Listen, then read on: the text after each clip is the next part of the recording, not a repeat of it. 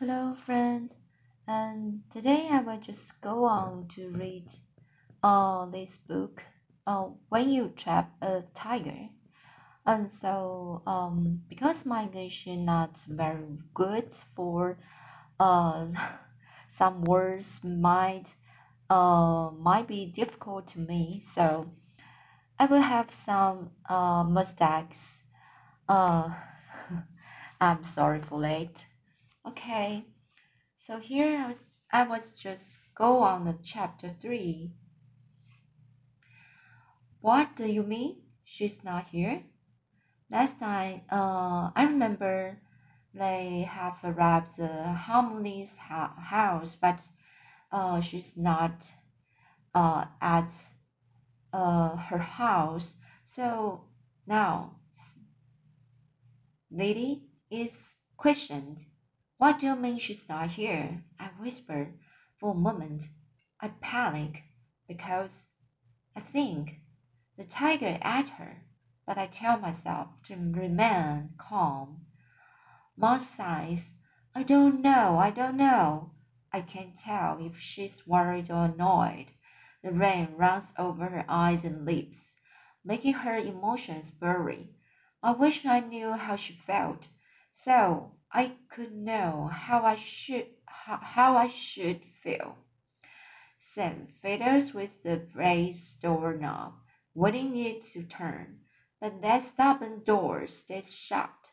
So Sam stares at Mom, then at me, with her hair flat and her thick eyeliner running in black stripes down her cheeks.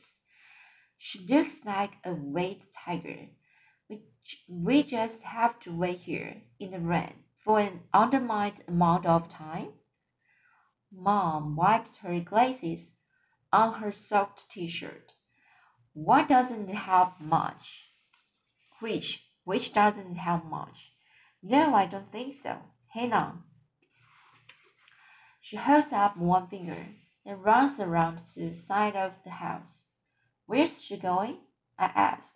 I cup my hands over my head, trying to form a protective roof, but it's useless.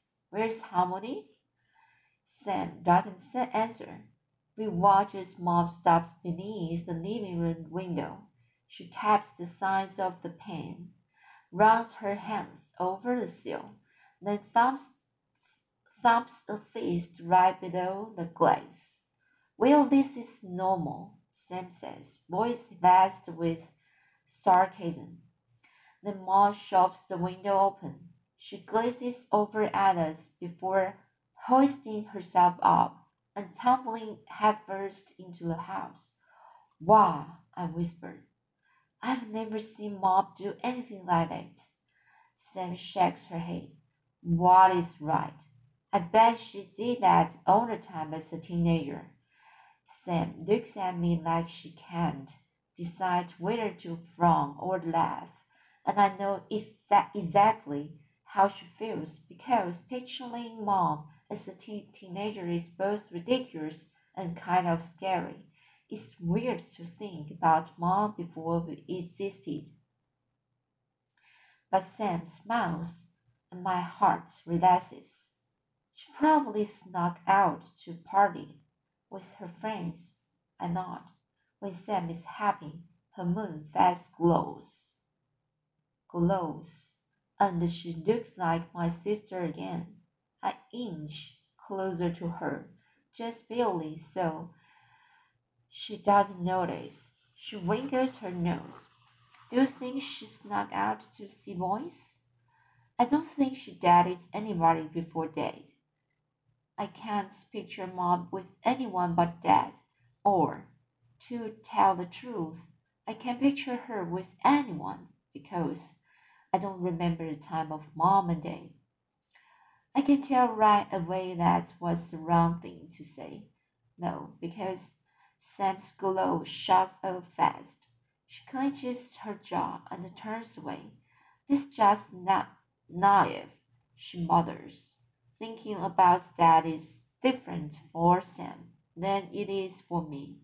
She's old enough to remember him when he died in a car accident. She was seven. I was only four. Sam.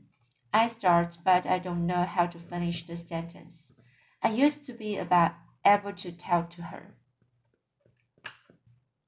I used to tell her everything. If this had happened a few years ago, I would have said, I just saw a tiger in the middle of the road. I would have I would have shouted it right into her ear because I couldn't hold it in. I just saw a try again, but the locks on the other side of the door in, interrupt me. They sing as Mom slips name, slides name, and opens the door. Hurry inside, she says, as if we could get more soaked than we already are. Sam and I enter, leaving watery footprints in the entryway, lake-sized puddles on the wood floor. Halmoni, Halmoni's house looks like a Mary. The living room and the kitchen cuddled together around the purple dining table, and the fireplace that doesn't work. An old grandfather clock tucks in far corner of the living room. On the mantel, two stone lions hug a photograph of mom, welcoming wealth into her life. On the other side, a frog guards, guards, guards a photo of Sam and me, protecting our happiness.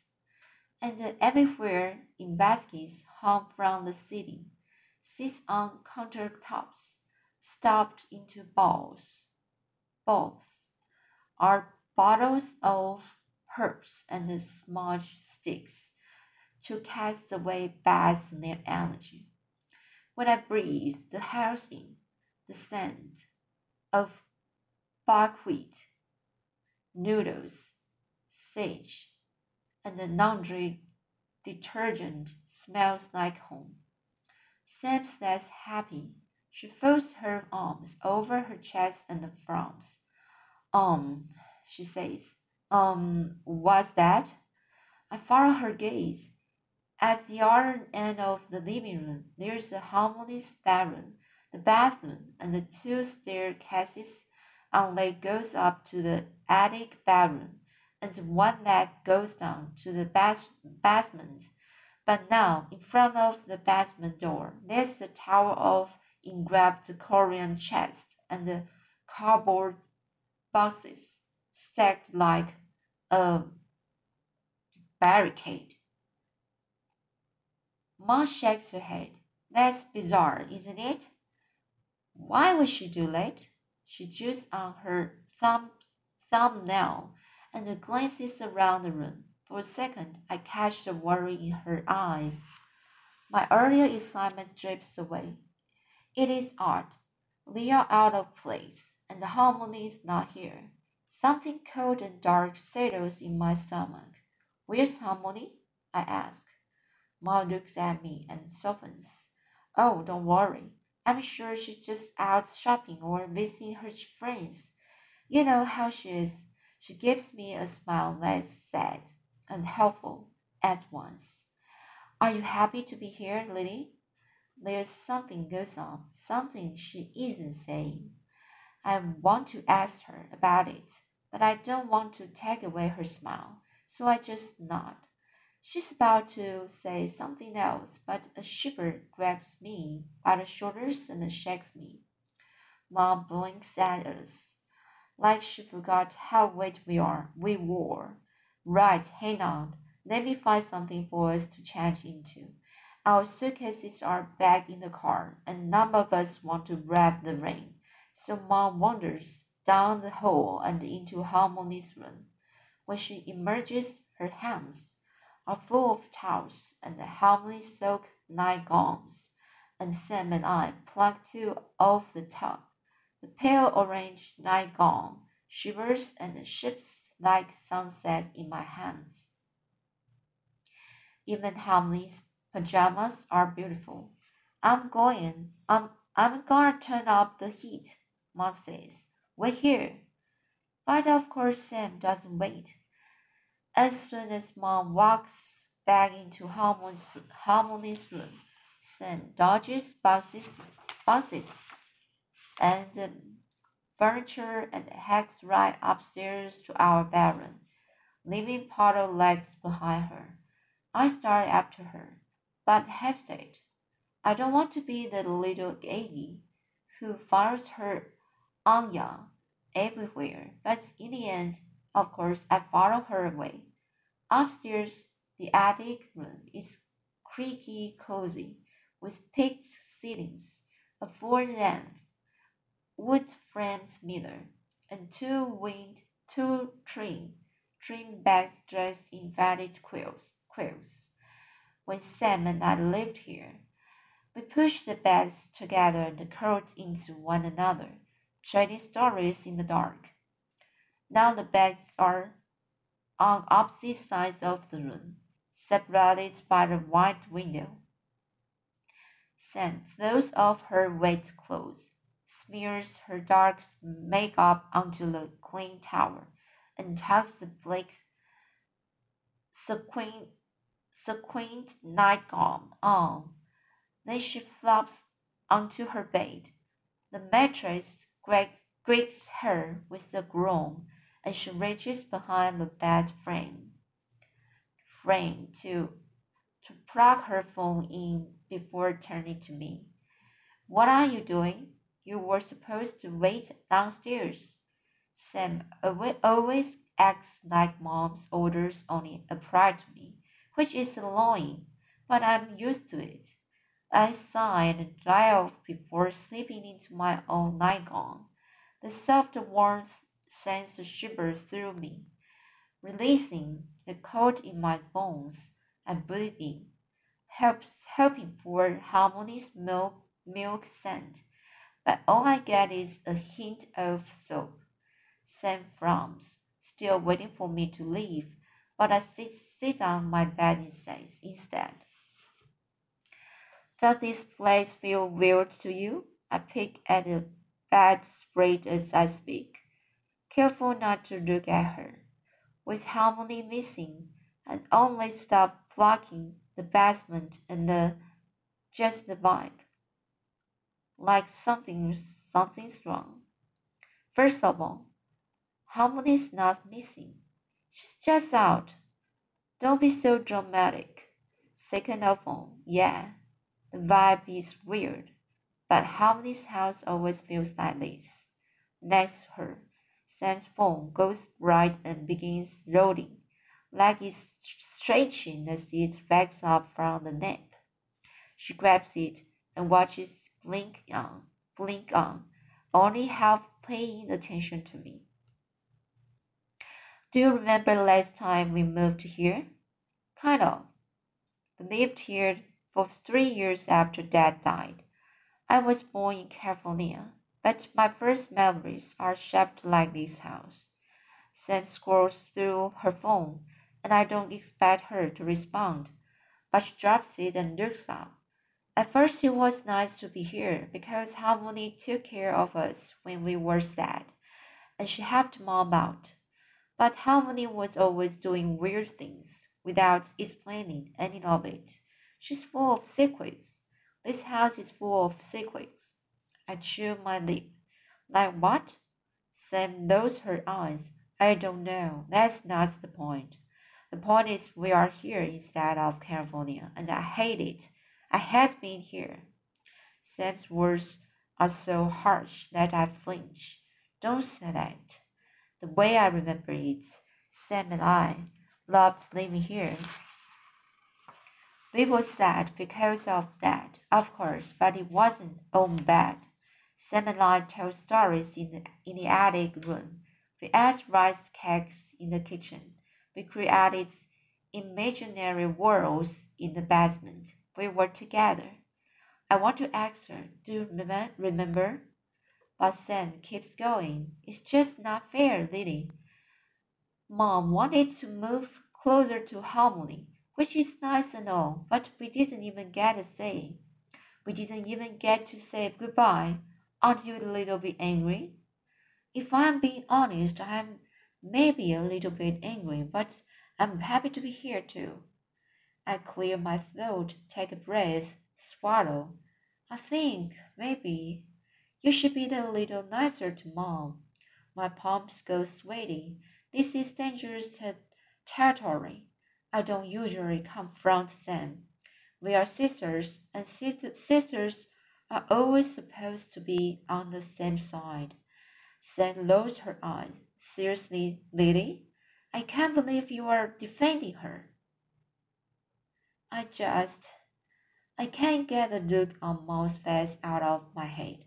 Downstairs, looking for Halmoni, she seemed so fragile. Like now, how moms are supposed to look. I don't know how Sam didn't see that. You just. Sam stares at me, and when I don't answer, she sighs. Spit it out, Lily. You don't have to be so creepy and quiet all the time. You are being a quick, quick, Q A G. Quick is Sam for quiet Asian girl, as in a stereotype. As in, Sam tries so hard not to be a stereotype that she wears black lipstick and bleached lock of her hair and says every little thought that comes to mind. I tell her I'm only trying to help. I ask, Don't you see how hard Mar's trying? I say, I don't know why you are so mad at me. But actually, I don't say any of that. The words get stuck in my throat. Sam's just so angry all the time, and everything I say sets her off. She lowers her eyes again.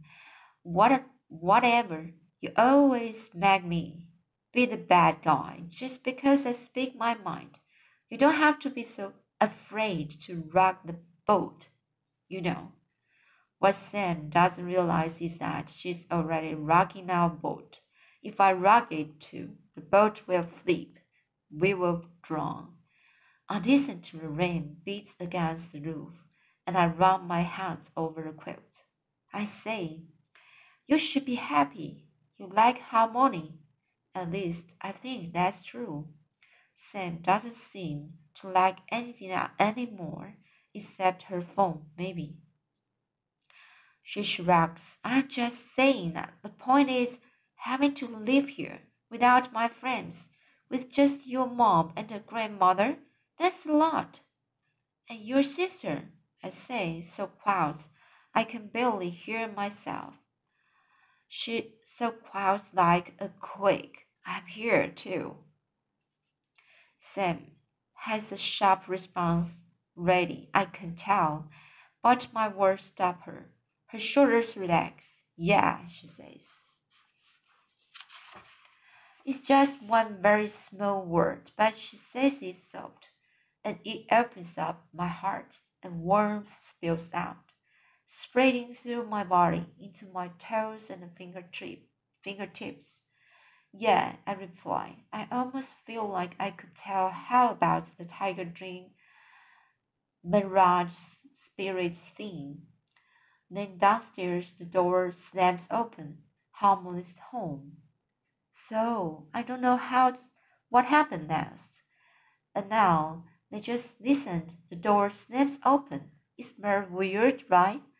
And then next time I will just read chapter four. And thanks for listening, my friends. And see you next time.